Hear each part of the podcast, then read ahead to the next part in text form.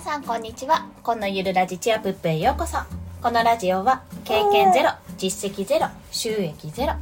2児のママが長時間労働の夫を雇うためゼロから始める収益化ノウハウやライフハックをお届けします。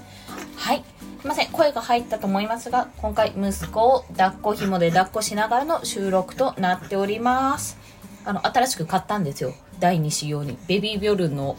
あの水色のやつなんですけども結構いい感じですよ。あの色が綺麗。もう見た目重視で買っちゃいました。まあそれはちょっとさておいて。はい今日のテーマなんですけども今日のテーマは相手の行動を変える3つの思考についてお話しします。すいません息子の声も参戦しますがどうぞお聞きいただけると嬉しいです。簡単に3つご説明すると1つ目ストレートに伝えない。2つ目相手の思考は変わらない。3つ目相手のメリットを提供する。この3つです。1つずつ解説します。まずストレートに伝えないというところ。もうこれですねこの話全てちょっと1つの例を挙げてお話ししますとあの私ちょっと今回ですね休日あの夫が平日休みなのであのちょっとね私も休みたいわけですよ。まあ変な話。だいぶ楽をさせてもらってるんですけども、家事とかね、育児とか。でも、やっぱりちょっと自分の時間が欲しくなる時があるんですよね。常にちょっと子供のことを考えながら生活しているので、まあそんな時に夫が休みっていうことであれば、ちょっとその時間欲しいなと思って、今、あの、普段やっていることを手伝ってほしいと思ったんですよ。で今回は洗濯物をちょっと干してほしくて洗濯物干してって頼んでんですよね。まあそうすると、まあ、夫自体はやっぱり普段やってこないものじゃないですか。平日とかも週末も仕事なので、基本的に私がやっていることだし、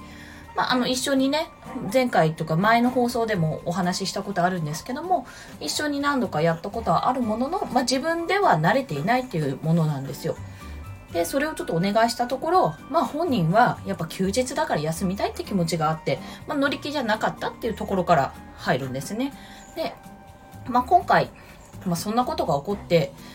いやでもこちらとしてはやっぱ自分も休みたいっていう気持ちもあるし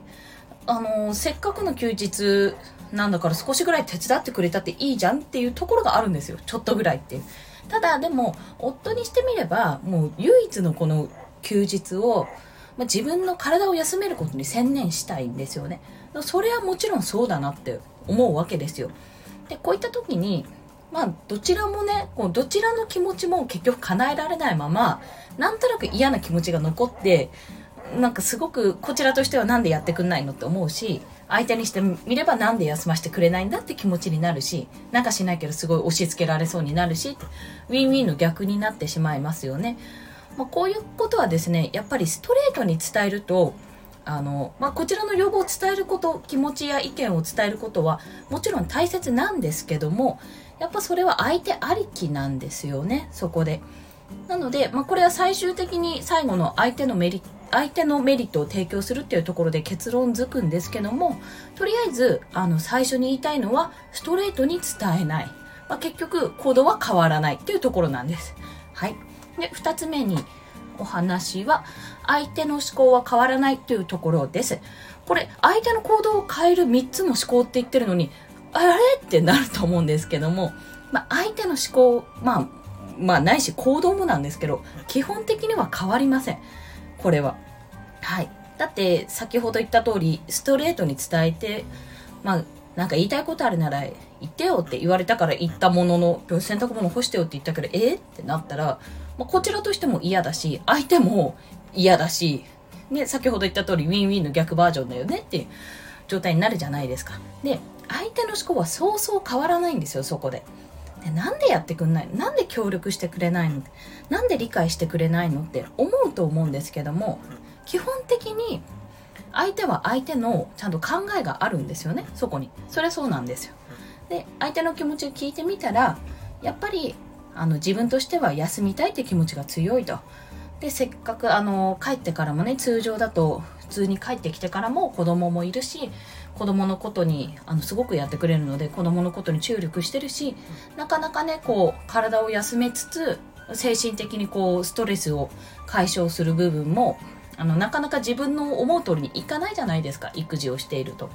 そういったところもあってやっぱ休日はほっとしたいってところがあるわけですよ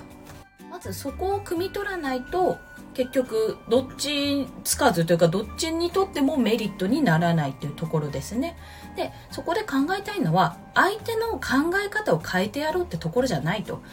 あの普通はこうだと。イクメンとか今言われてるけど本来だったら女だけがやるなんておかしいんだよみたいなところを結局正論みたいな感じで突きつけても変わりません。だってそんなの分かってて今まで過ごしてるわけですから。なので思考を変えなくて行動を変えるにはどうしたらいいかってところで3つ目の具体例として持っていくわけですね。具体例を挙げようと思います。でそこで3つ目に行きますね。で3つ目は相手のメリットを提供するというところ、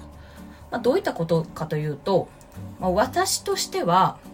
洗濯物干してほしいっていう中には要は自分のあの自分の負担をちょっと減らしてほしいっていう部分と、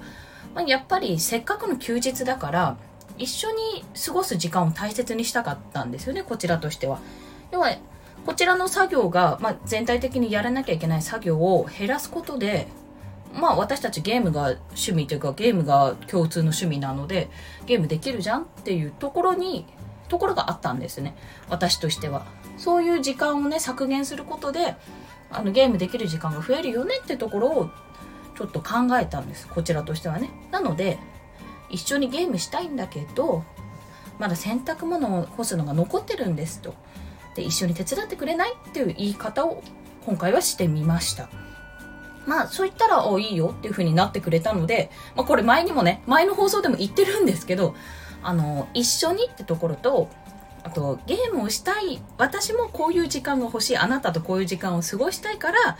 あの一緒にやってくれないっていう言い方をさせていただきました、まあ、すっごく結果から申し上げるとあの本人も疲れすぎててちょっと横になってたんであいいよって私がやるよって言って結果としては私がやっちゃったんですよね。今回は。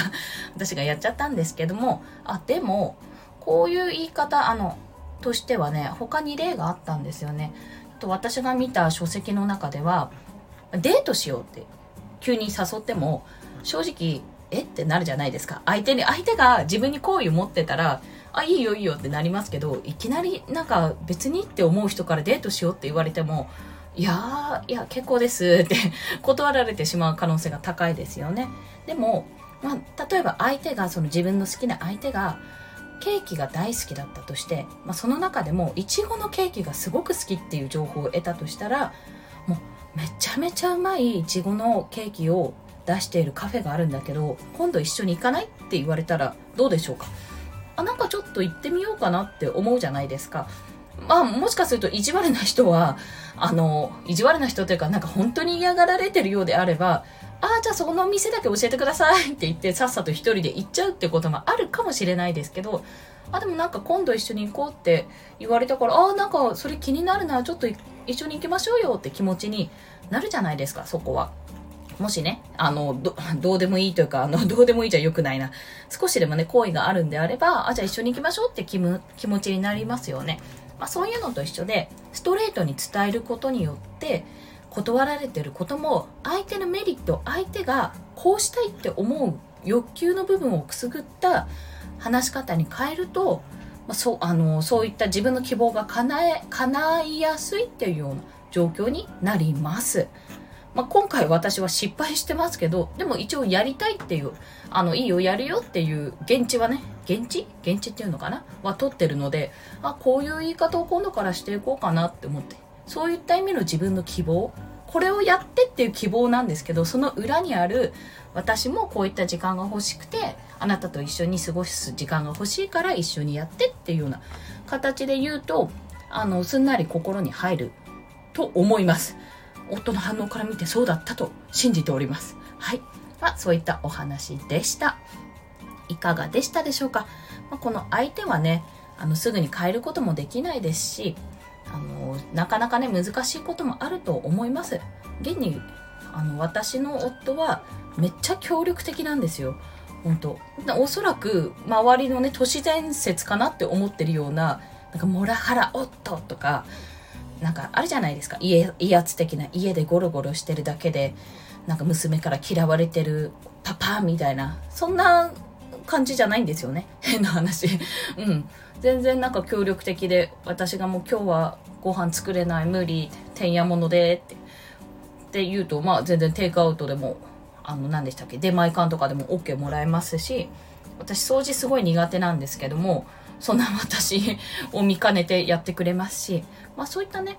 いろいろあのやってくれる協力的な部分があるんですけども、まあ、さらにやっぱり自分のね要望を伝えるためにこういったテクニックってほどじゃないかもしれないんですがこういったことを使ってあのどちらにとってもねウィンウィンになれるようにそんなコミュニケーションをこれからもとっていきたいと思います。はい。で、これですね、音声配信にも役に立ちますよね。相手のメリットを考えて伝えるって皆さんも音声配信されてる方発信されてる方はもうすでにやられてると思います。それを日常的に日常に持っていくというようなイメージでぜひ試していただけたらと思います。で最後に合わせて聞きたいというところで私がですね見たあの皆さんご存知だと思うんですけども伝え方が9割っていうベストセラー本ありましたよね。これがですねまあ私ちょっとあんまり文章をね、そういった説明文的なものを読むのが苦手だった時に読んだんですけど、あの漫画バージョンで読ませていただきました。まあ、漫画だとめちゃめちゃ要約されてますし、あの楽に読めるので、これは非常におすすめです。まあ、その漫画でわかる伝え方が9割の本のリンクを貼っておきますので、もしご興味ある方はご覧ください。はい。それでは今日もお聴きくださりありがとうございました。コンでした。ではまた。